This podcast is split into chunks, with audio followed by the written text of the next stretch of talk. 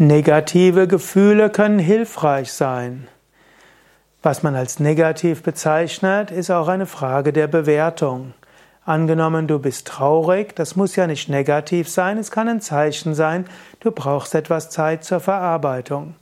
Angenommen, du bist ängstlich, Ängstlichkeit muss ja auch kein negatives Gefühl sein. Ängstlichkeit kann dir vielleicht zeigen, ja, ich sollte mich besser vorbereiten. Oder angenommen, du ärgerst dich über etwas, da kann ja eine Information dabei sein, dass vielleicht jemand eine Grenze überschritten hat, dass es irgendwo ungerecht zugeht. Negative Gefühle können also wertvolle Informationen haben.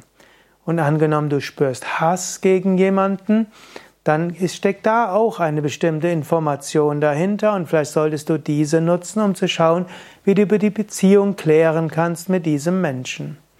Sei also vorsichtig, bevor du Gefühle als negativ bezeichnest. Du kannst sagen, Gefühle und Emotionen sind Informationen mit Handlungsempfehlung und Energie. Du kannst diesen Informat diese Information dir anhören, indem du mit deinem Gefühl, deiner Emotion kommunizierst.